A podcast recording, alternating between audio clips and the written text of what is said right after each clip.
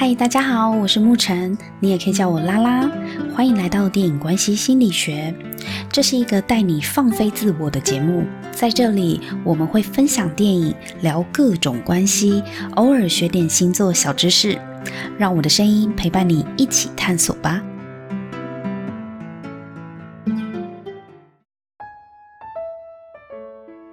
Hello，大家好，我是沐晨，今天要来跟大家聊一下梅艳芳这部传记电影。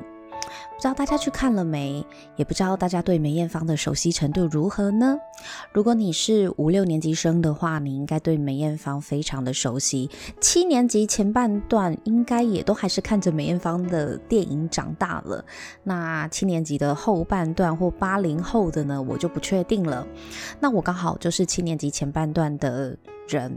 我的小时候对梅艳芳呢的认识，其实是从电影。才开始认识他的。我最喜欢梅艳芳的电影是《新仙鹤神针》，还有《东方三侠》。我不知道大家有没有看过这两部电影，其实并不是，并不是他的成名作。他之前演的电影像是《胭脂扣》。为他拿下金像奖、金马奖的影后嘛，但《胭脂扣》这部电影我没看过，因为那个是他比较年轻的时候拍的。我的年代，我小时候看他的电影都已经是算是比较后期了。然后我我觉得我对他印象深刻呢，是我觉得他好适合反串男装，或者是做中性的打扮。我觉得她天生长相有一点像林青霞那一种很有英气，然后女中豪杰的感觉，所以我真的蛮喜欢看她做一些比较中性的角色，或是比较侠女，像《新仙鹤神针》啊，或是《东方三侠》这两部戏里面，就会看得到她的武打的一些片段，或是比较呃女中豪杰的那种感觉，所以我对梅艳芳的印象就在这里，但是。从小到大看娱乐圈的新闻，或是呃，就是一些节目上面，都可以感受得到梅艳芳她在演艺圈拥有非常好的人缘哦。不管男生女生、前辈后辈都非常的喜欢她，也非常的疼惜她。这是我以前对她的印象，所以人家会说她是香港娱乐圈的大姐大。其实并不是说她的个性嗯非常的强势，或是呃很有势力、权力，而是。他就是一个非常照顾大家，然后很讲义气，那很乐意提携后辈的人。其实，在这部电影里面呢、我被这个电影里面的故事跟演员的演出真的是感动得乱七八糟的。嗯，梅艳芳她是歌星起家嘛，她是唱歌出身的。这是一部自传电影。然后他用很精准的几个片段、几个时间点、重要时刻去描绘梅艳芳精彩的人生，而且也是短暂的，短短四十年哦。在看电影之前，我并不认识饰演梅艳芳的这位新演员王丹妮，没看过。然后在看电影之前，也会很担心说：哇，他有办法诠释得很好吗？或是他跟梅艳芳长得像吗？他有办法？可以演出梅艳芳那一种英气、那种侠义的感觉，然后又有点脆弱的感觉嘛，我也会很怀疑。但是在看电影的过程中，真的有好几幕，就是导演的拍摄的角度，让我分不清楚这是真的梅艳芳还是王丹妮。因为这部传记电影呢，它虽然是呃。请王丹妮来演梅艳芳，但是中间还是有几几个重要的时刻，他有穿插梅艳芳本人真实的片段，它是一个交错的，就是在一下子在这个演唱会的现场，让你看到的是电影里的版本，可是下一秒会切到梅艳芳真实在舞台上的版本，所以这样的交错交错，导演用这种手法用了好几回，然后就。有好几个回合，一切到王丹妮的时候，我其实有点分不清楚她是梅艳芳还是王丹妮，所以我觉得她的那个神韵，还有她那个精神的精髓是非常的到位的。我觉得真的是太神奇了。虽然是传记电影，但是我觉得一点都不死板。你可以把它看成一部励志电影，但我自己觉得这是一部很棒的职场电影，或是大家如果想要寻找人生的工作方向啊，也可以来参考一下梅艳芳的这个故事哦。今天我就跟大家分享一下我从里面看到的几个观点。大家可能在找工作的时候，或者是在思考职场方向的时候，会有一个疑问，就是如果我今天做的工作它不像一份工作的话，那我还要继续吗？你觉得我喜欢做的事情，感觉不像是一一份工作，那我要继续吗？为什么会提出这个点？因为梅艳芳她就是从小，她四岁的时候，她就出来唱歌嘛。他在歌厅表演，跟他的姐姐，然后一路就是以演唱我谋生。哦，他你严格说起来，他四岁就是在做演艺事业了，他就出来唱歌赚钱了。但是当他长大，渐渐成长的时候，在思考工作这个问题。虽然说演艺圈也不是一般人都可以进得去的产业啦，尤其是目前的歌手跟演员。因为你如果要走到目前成为一个创作者、歌手或者是演员的话，你其实是需要很多的条件才会走红。那虽然梅艳芳她四岁就有走唱的经验，可是其实她在歌厅里面就是。跟他的姐姐在台上唱歌，一直也不上不下，也没有说到非常的红。对，那有人就跟梅艳芳讲说：“啊，你老大不小了，唱歌也赚不了多少钱，你要不要认真的去找一份工作啊？比如说去工厂做女工啊，就是会比较稳定的收入。”那他也不是没有想过，所以有一天呢，这个梅艳芳她就在路上看到那个工厂招募女工的传单，她就站在前面想了很久。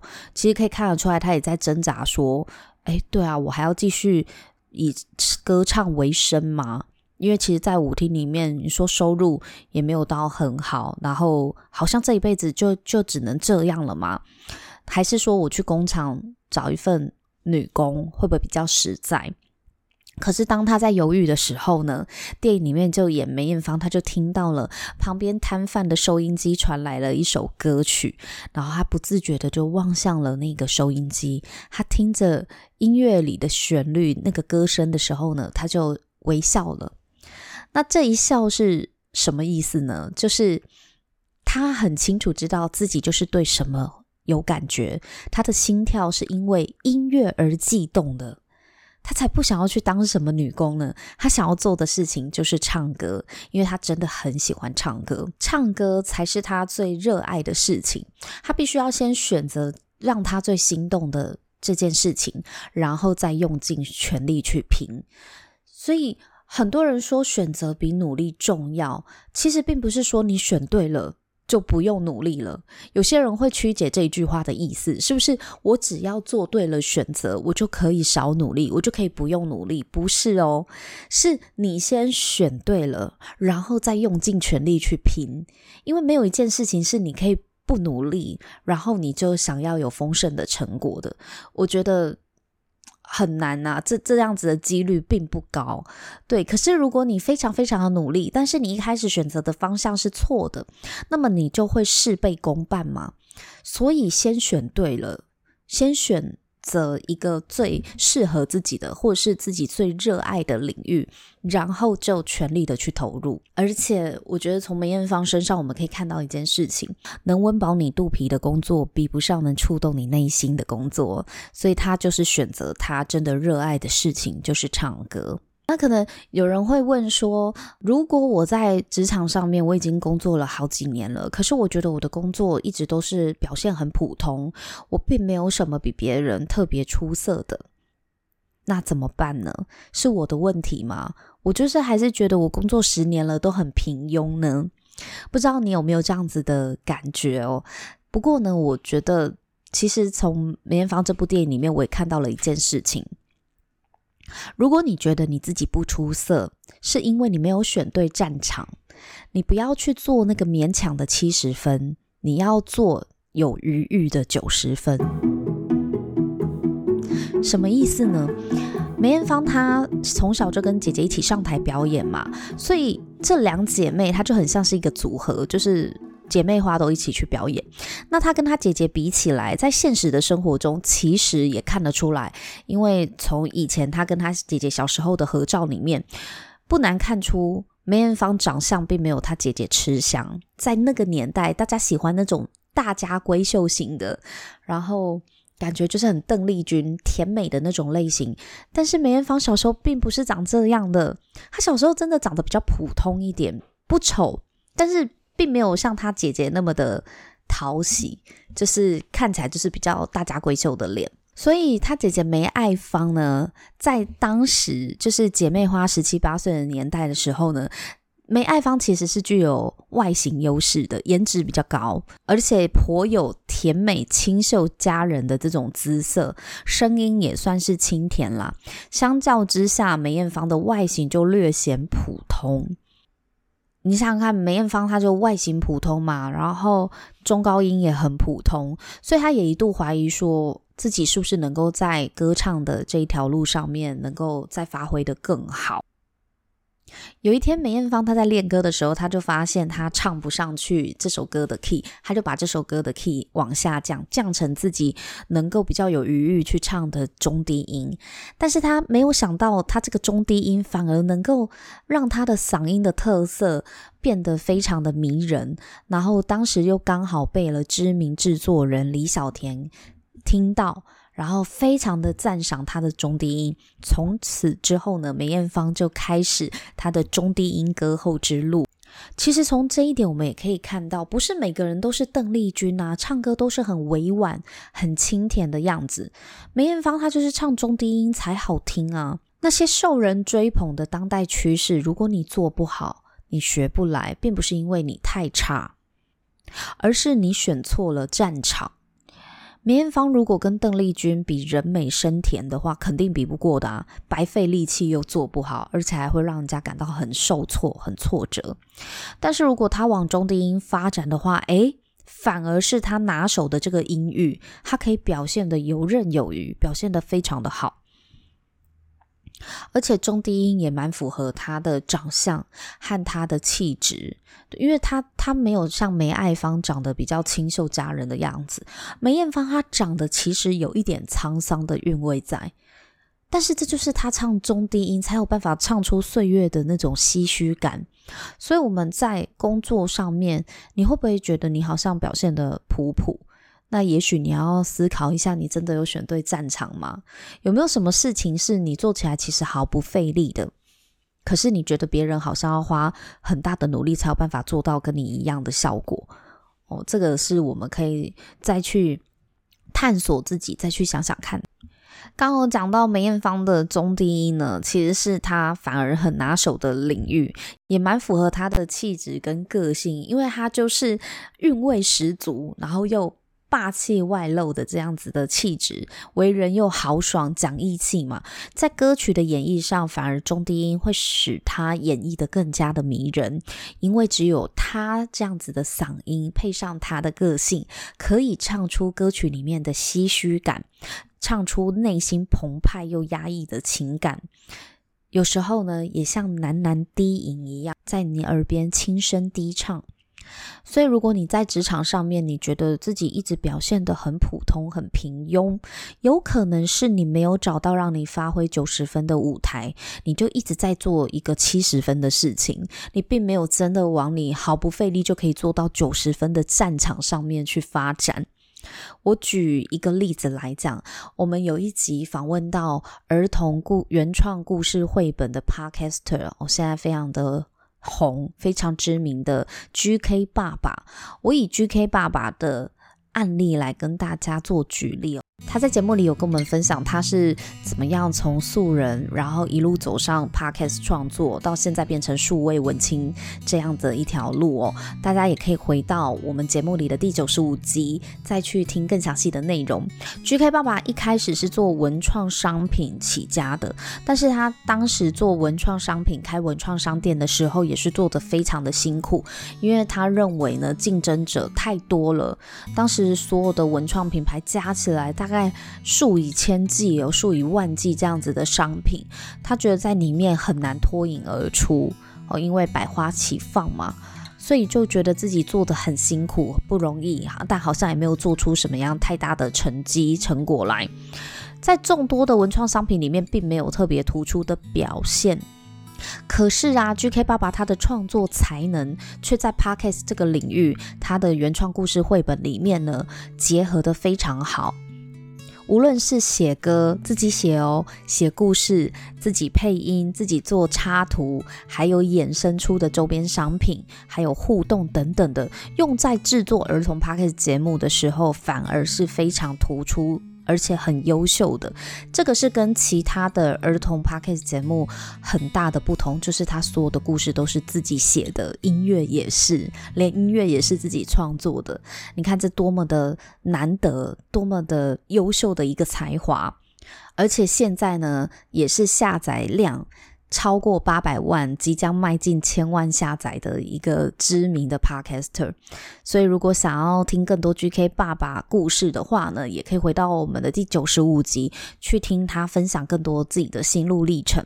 那举这个例子，就是要让大家知道，如果 GK 爸爸呢，他还是在文创商品或是文创商店里面发展的话，他可能也是一番辛苦哦。这个就是我说的，你。不要去做勉强的七十分，你应该要想想看自己在什么样的领域里面，你可以毫不费力的就做到九十分。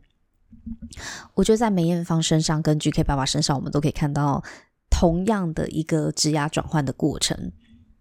梅艳芳中高音上不去，那他就专攻中低音呢？对啊，虽然他一直到很后面才发现这件事情，因为在他四岁的时候，他出来唱歌，其实才没有想到。这么多，反正大家喜欢听什么，他就唱什么啊。好，那刚刚讲到了选对战场是重要的，再来呢，就是你要怎么样让你的才华被看见呢？你必须要榜上有名。什么意思呢？找到自己擅长的战场之后，你还必须要在这个战场上面努力，让自己发光发热，要打出名堂来嘛。名堂就是代表。最快的方式就是去比赛，去榜上有名。梅艳芳她确认中低音才是她最能发挥的领域之后，为了要出唱片，她就跟姐姐一起去参加一个歌唱比赛。那听说呢，拿到冠军的人就会有唱片公司帮冠军选手呢出唱片。那后来姐姐梅爱芳落选，反而是梅艳芳一路唱到冠军。选秀节目就是人才培育的一个很重要、很直接的舞台。很多制作人、大老板，他也是看着选秀节目里面谁有实力，才跟谁来签约的嘛。到现在都是啊，人生也是如此。比赛就是一个很好发挥自己的舞台。也许你无法像梅艳芳那样子一参加就夺冠。我必须说，梅艳芳她真的也是才华加上幸运，还有贵人运很强哦。当然，她自己的努力也是没在少的。对，可是我们也许不像梅艳芳那么的幸运，但至少如果你有参加过比赛的话，你在赛场上面你就会有露脸的机会，可以被大家看见。回到梅艳芳，在当时呢，你被大家看见，你参加比赛就是素人通往歌手最好的捷径嘛。也许你会觉得，你又没有要当艺人，为什么要去参加比赛？我不能够好好的在我的领域默默耕耘，好好发挥就可以了吗？其实也是可以啊，就是时间长短、速度快慢的问题。对，并不是说你一定要去参加比赛才能够。做你想要做的事情。但是这是一种态度的转变。所谓的参加比赛是一种化被动为主动，也就是说，我与其在那边默默的耕耘，默默的等人发现我，那我为什么不主动的去露脸呢？为什么不主动的去参加一些活动或一些竞赛，去展现我的才华？榜上有名是真的非常的重要的。像我一开始做 podcast 的时候，我也很在意排行榜啊。我做电影类的嘛，我就会很在意我在电影类的排行榜是第几名。真的，你要冲到很前面，你要非常努力，你才有机会到前面。那你到前面才会被看见嘛。到现在都是这样子的。